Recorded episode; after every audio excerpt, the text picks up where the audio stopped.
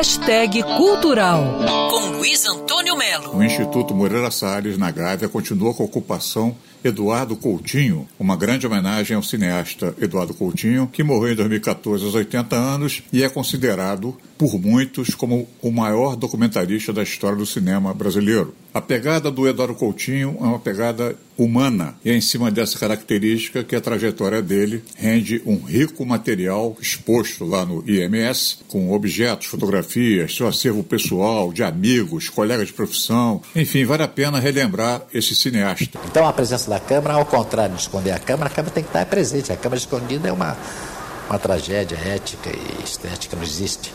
Agora, então a presença da câmera, quando a pessoa fala, ela sabe que a câmera está lá. E o fato de a câmera estar tá lá não, não a torna falsa.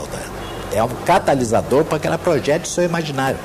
Já que eu não quero dela a verdade matemática. Ou... Conversa, na verdade, são exercícios, para mim, são um exercício espiritual a curadoria de Carlos Alberto Matos e da equipe do Itaú Cultural. Foi uma surpresa a simples existência disso, porque eu não imaginava que o Coutinho fosse uma pessoa que guardasse coisas, guardasse papéis, guardasse documentos, guardasse fotos.